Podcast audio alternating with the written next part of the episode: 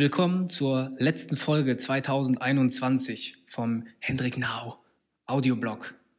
Und ich hoffe, du hattest einfach ganz schöne Weihnachten im engen Zirkel mit tollen Menschen, mit schönen Vibes und vor allem viele schöne Tage, in denen du mal wirklich zur Ruhe kommen konntest. Wenn du wie ich bist, hast du wahrscheinlich auch viel zu spät den Gedanken gefasst, irgendwelche Weihnachtsgeschenke zu besorgen. Aber in mir persönlich hat sich aber auch in den letzten Jahren schon nicht mehr dieser innere Druck aufgebaut, Geschenke, um Geschenke zu besorgen, um meinen äh, Freunden oder meiner Familie zu zeigen, wie lieb ich sie habe. Und äh, ich warte damit auch nicht auf den Tag, an dem wahrscheinlich vor hunderten von Jahren ein kleiner Junge in einem Stall in Bethlehem geboren wurde. Ich mache es dann einfach, wenn es sich richtig anfühlt. Aber trotzdem erwarten viele, dass Heiligabend was für sie unterm Baum liegt von dir. Also was tun? Was tue ich? Und den absurden Konsumverhalten aus dem Weg zu gehen. Die letzten Jahre bin ich einfach einen einfacheren Weg, einen tieferen Weg gegangen. Äh, ich nehme ein Blatt Papier, einen Stift, nehme mir einen ruhigen Moment, gehe in mich und äh, dann öffne ich mein Herz und sage einfach Danke. Und ich denke, die Weihnachtsstimmung ist ohnehin ein toller Vibe, um Dinge auszusprechen, die sonst in der Hektik des Alltags vielleicht untergehen. Äh, mein Vater haben die Briefe die letzten Jahre zu Tränen berührt. Und das hat mir so viel bedeutet. Dieses Jahr war das erste Jahr, an dem ich nicht in Deutschland war während der Weihnachtszeit und stattdessen hier in der Sonne auf Madeira sitze bei so angenehmen, ich sag mal 20, 25 Grad. Zuerst irgendwie ein komischer Gedanke, aber letztendlich war das auch schön, so wie es war. Mit Lea habe ich den Abend am westlichsten Punkt der Insel am Leuchtturm von Ponta do Pago verbracht. Ich bin hier von Caleta aus losgerannt und habe sie dann 34 Kilometer später dort für ein Glas Vino getroffen. Und es gab sogar ein kleines Weihnachtswunder. Die letzten Wochen hat so geisteskrank gestürmt hier auf der Insel. Aber jetzt an Heiligabend gab es den einzigen tollen Sonnenuntergang in der letzten Zeit. Und äh, das haben wir ja sehr genossen. Anschließend haben wir dann zu Hause das am Morgen vorbereitete Essen fertig gekocht. Ich habe Falafelteig zum Ziehen bereitgestellt, Rotkohl vom Markt mit Äpfeln und ich habe noch äh, solche Kartoffelknödel selbst gemacht, die by the way einfach unnormal gut geworden sind. Besser als ich sie jemals irgendwie aus der Tüte gegessen habe. Kerzen angemacht, in Ruhe gegessen und einfach den Abend genossen. Was ich in der Zeit liebe, ist, dass das Universum noch am Jahresende einen rausholt, um mich zu testen und die Vorsätze, zu, äh, und die Vorsätze vom letzten Jahr zu prüfen. Weil letztes Jahr habe ich mir unter anderem vorgenommen, kompromisslos für mich einzustehen. Ich denke einfach seit der Scheidung von meinen Eltern ist dieses Harmoniebedürfnis immer noch so ein kleines, ich nenne es mal Trauma, was in mir hängt. Und ich arbeite daran, einfach nicht mehr von diesen äh, Schattenseiten davon mich so einschränken zu lassen. Und das zeigt sich in Natura zum Beispiel daran, dass ich zu Terminen, die ich eigentlich gar nicht wahrnehmen will, Ja sage. Oder bei geschäftlichen Diskussionen nicht so selbstbewusst bin, wie es eigentlich sein könnte. Und gerade jetzt habe ich das wieder bei einem Kunden gemerkt, der faktisch einfach bei einer, bei einer Sachlage im Unrecht ist und mir tagelang emotional Dinge an den Kopf wirft, die total unkonstruktiv sind und einfach keine Lösung bringen. Und kurz vor Weihnachten hat es mir dann einfach gereicht und ich habe die Sache beendet. Und das hat für mich Überwindung gekostet. Aber die Situation hat mich auch schon wieder so gejagt, dass ich nachts zum Pinkeln aufgewacht bin und da, nur daran gedacht habe. Und das ist furchtbar. Und das ist ein großes Zeichen, dass es an der Zeit ist, für mich was zu ändern. Und so ist das mit den Dingen, die mich jagen. Ich kann entweder klagen oder ich kann handeln. Ich kann entweder das unwohle Gefühl betäuben oder ich kann es auflösen. Es liegt immer an mir. Und so toll man darüber sprechen kann, man muss auch dann wirklich es durchziehen. Und ich bin stolz auf mich, dass ich kein neunmal kluger Guru bin, der sich als irgendwas Größeres sieht und Opfer seines Superegos ist, sondern ich genauso Dinge habe, die mich stören die ich erkenne und die ich dann auch auflöse.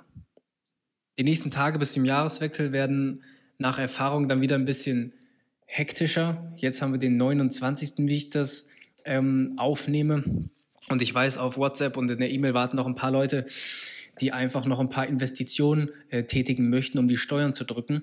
Aber darauf bin ich auch ganz gut vorbereitet und äh, bin ready jetzt für ein, zwei, drei Tage Action noch bis sich dann dieses wahnsinnige Jahr wieder zum Ende neigt. Gestern ist uns wieder bewusst geworden, wie abgefahren eigentlich alles lief dieses Jahr. Noch im Januar, als ich zu Lea, äh, als ich Lea zu ihrem Geburtstag nach Montenegro eingeladen habe, sind aus ihrem äh, Mund die vagischen Worte gekommen. Wieso nicht? Wir saßen in dem süßen Airbnb in Kotor und haben einfach durchgerechnet, wie viel Miete wir zahlen, während wir am Reisen sind und unsere Wohnung nicht nutzen.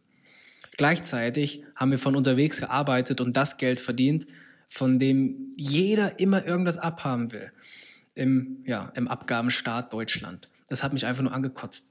Und das hat auch einfach nicht zu meiner Philosophie gepasst von einer freien Seele. Ich brauche keine Unsummen von Geld. Ich darf nur einfach nicht so viel verschwenden. Also, wir haben alles verkauft, alle Verträge aufgelöst und alles hinter uns gelassen am 1. Mai, ohne tatsächlich unser erstes Flugticket gekauft zu haben. Ich höre immer wieder von anderen Ausreißern, Auswanderern, wie viel geplant wurde und hier und da. Wir haben es einfach gemacht und wir sind ins kalte Wasser gesprungen.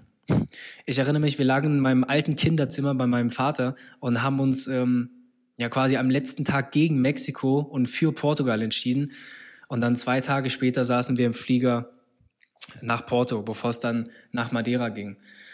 Ja, und das tolle Wetter und diese Inselluft auf Madeira, das hat es uns dann auch leicht gemacht, in unser neues Leben äh, uns zu verlieben.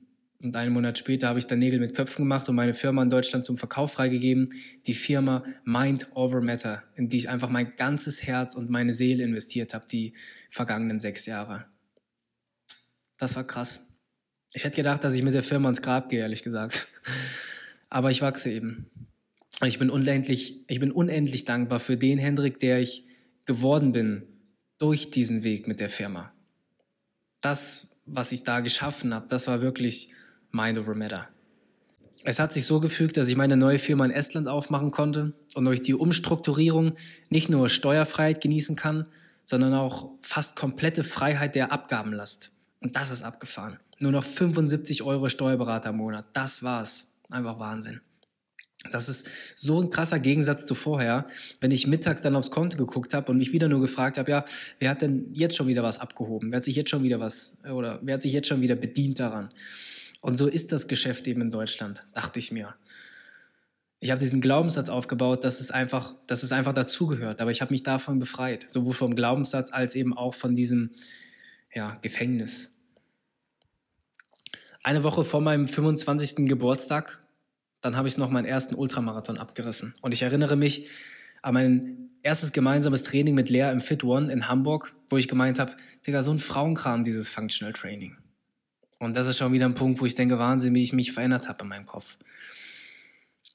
Egal wie groß die finanzielle Hürde war, mit der letzten Finanzabrechnung und dem Ablösevertrag meines vorzeitigen Austreten aus dem Mietvertrag meiner Lagerhalle in Kassel, auch diese Hürde habe ich schon wieder überwunden. Ich bin diszipliniert, wie immer, mit meinem Geld umgegangen und habe äh, eine wahnsinnige Summe einfach in Steuern und eben diesem Mietvertrag da zurückgezahlt in drei Monaten. Geisteskrank. Und trotzdem habe ich das Leben in vollen Zügen genießen können und jeden Sonnenuntergang, äh, vor allem in Griechenland, mit Dankbarkeit im Herzen ansehen können. Und dann denke ich noch, wenn ich zurückblicke auf diesen Seelenfrieden auf dem Lebenshof in Slowenien, das hat mich mal wieder richtig an das echte, echte Leben erinnert. Diese zwei Wochen haben mich daran erinnert, was es heißt, Mensch zu sein im Einklang mit den Elementen zu leben, mit den Tieren, einfach in Liebe, barfuß über wildes Gras zu laufen. Wo gibt's das noch? Mein Geschäft teilweise im Wald äh, zu verrichten, Albums zu droppen im Wald, weil ich sogar den äh, Wald, äh, dem gemeinsamen Badezimmer im Haupthaus mit der Familie vorgezogen habe. Digga, zwei Wochen ohne Heizung, ohne WLAN, ohne, ohne warmes Wasser bei uns. Das war so simpel, aber das war einfach auch erdend. Ich werde nie vergessen, mit welcher Liebe ich morgens mal aufgewacht bin, um die Kühe zu begrüßen am Morgen. Das war so schön. Und es ist ein toller Jahresabschluss, jetzt auch wieder auf der Insel zu sein, wo diese ganze Reise quasi begann. Was sind meine Vorsätze für nächstes Jahr? Meine Ziele im Außen. Und ich habe noch zwei Tage, um wirklich in mich zu gehen, aber das, was ich auf jeden Fall schon mal fixiert habe, ist folgendes. Ich will auf jeden Fall das Land oder ich werde auf jeden Fall das Land in Montenegro kaufen und meine erste Holzhütte bauen. Ergo will ich meine ersten Gäste in Montenegro empfangen und diese Benachrichtigung bekommen auf meinem Handy, dass diese erste Airbnb-Buchung äh, jetzt gerade stattgefunden hat. Und das ist ein Moment, den ich wahrscheinlich so zwischen Mai und Juli erfahren werde. Mein zweites Ziel im Außen ist mein erster 100 Kilometer Ultramarathonlauf. Weil was ich für absolut geisteskrank und surreal empfunden habe, ähm, ja, das werde ich in den nächsten 365 Tagen passieren lassen. Ich bin ständig bereit, bin ständig im Training und wann immer sich die Möglichkeit bietet, dann werde ich sie mutig annehmen, Frieden mit meinem Leben schließen und dann diese Ziellinie überqueren und mir wieder mal beweisen, wie ich das scheinbar Unmögliche möglich gemacht habe. Drittens, ich will, und das macht mir jetzt gerade noch Angst, wie ich das ausspreche, ich will unbedingt ähm, diesen AIDA 3 Apnoe-Tauchkurs machen, wo man auf äh, minus 20 Meter runtergeht. Ich denke, ich schaffe das. Wenn ich nur genug trainiere, genug einfach diese Gelassenheit trainiere, wenn äh, diese Kontraktionen kommen und diese Gelassenheit dann genauso mitnehme in die Tiefe und nicht unter Panik gerate, wenn ich dann mal unter 15 Meter oder so weiter bin und weiß, ey man, der, ähm, die Oberfläche ist ganz schön weit entfernt. Ich denke, wenn ich das im Kopf switchen kann, dann packe ich das und ich will mir das als Ziel setzen. Und viertens, und äh, das ist wahrscheinlich das, der größte Schritt für unser übergeordnetes Ziel, ich will, dass wir das Land finden, oder ich denke, wir werden das Stück Land finden, wo wir uns dann niederlassen wollen, um eben diesen, diese Farm zu bauen für uns beide. Ein kleines Häuschen, Tiere draufstellen. Und ich will unbedingt unsere eigene Wasserquelle, unser eigenes, unser eigenes Energiesystem und sowas aufbauen. Einfach autark und fernab von ähm, irgendwelchen, irgendwelchem Staat und wem auch immer leben. Meine Ziele im Inn äh, sind tatsächlich, ich denke, das baut einfach auf dem letzten Jahr auf, weil ich dieses Jahr, ich habe es zwar gut gemacht, würde ich sagen, so reflektierend, weil ich vier Situationen hatte letztes Jahr, wo ich ähm, über meinen Schatten so gesprungen bin und für mich eingestanden habe, aber ich denke, ich habe es immer noch nicht richtig verinnerlicht. Mein definitives Ziel im Innen ist, dass ich einfach kompromisslos Nein sagen kann. Ich werde zu dem Hendrik wachsen, der selbstbewusst für sich einstehen kann und nicht mehr Termine annimmt, obwohl er da nicht 100% Bock drauf hat und der nicht mehr vor Kunden klein wird, die eigentlich im Unrecht sind und ich will trotzdem noch irgendwie versuchen, denen zu helfen. Das mache ich nicht mehr. Ich werde meine Liebe und Empathie beibehalten, vergrößern natürlich, aber ich werde trotzdem jetzt endlich mal Herr über meine eigene Zeit sein. Und dafür gehört oder dafür ist die Voraussetzung, dass ich kompromisslos für mich einstehen kann. Was immer es ist, was du dir vornimmst für kommendes Jahr, im Innen wie im Außen. Und ich ermutige dich, dass du dir beide Ziele setzt, sowohl außen wie auch innen. Und ich denke, innen ist die Voraussetzung, dass das im Außen auch passiert. Ich ermutige dich, dass du es aufschreibst und dass du es dir immer vor Augen hältst, jeden Tag, jeden Morgen, jeden Abend. Nimm dir Zeit und denk daran, ähm, wie es sich anfühlt. Versuch diese Gefühle zu fühlen, versuch zu visualisieren, wie es ist, wenn du dieses Ziel schon erreicht hast. Weil ich denke, das ist ein super wichtiger Indikator, dass das Universum dann auch seine Kräfte nutzen kann und diese Magie passiert, dass du es dann auch manifestierst in deinem Außen. Wir können wirklich manifestieren, was wir denken. Alles ist ein Gedanke, bis wir es dann in Realität erschaffen. Und ich finde, das ist sowas Spannendes einfach in dieser Welt. Vielleicht das Spannendste überhaupt, wenn wir aber wirklich still genug sind und in der Lage dazu sind, wirklich herauszufinden, was wir wollen, was ich will. Und dann auch in mir die richtige Richtung einschlage, damit ich es im Außen erreichen kann.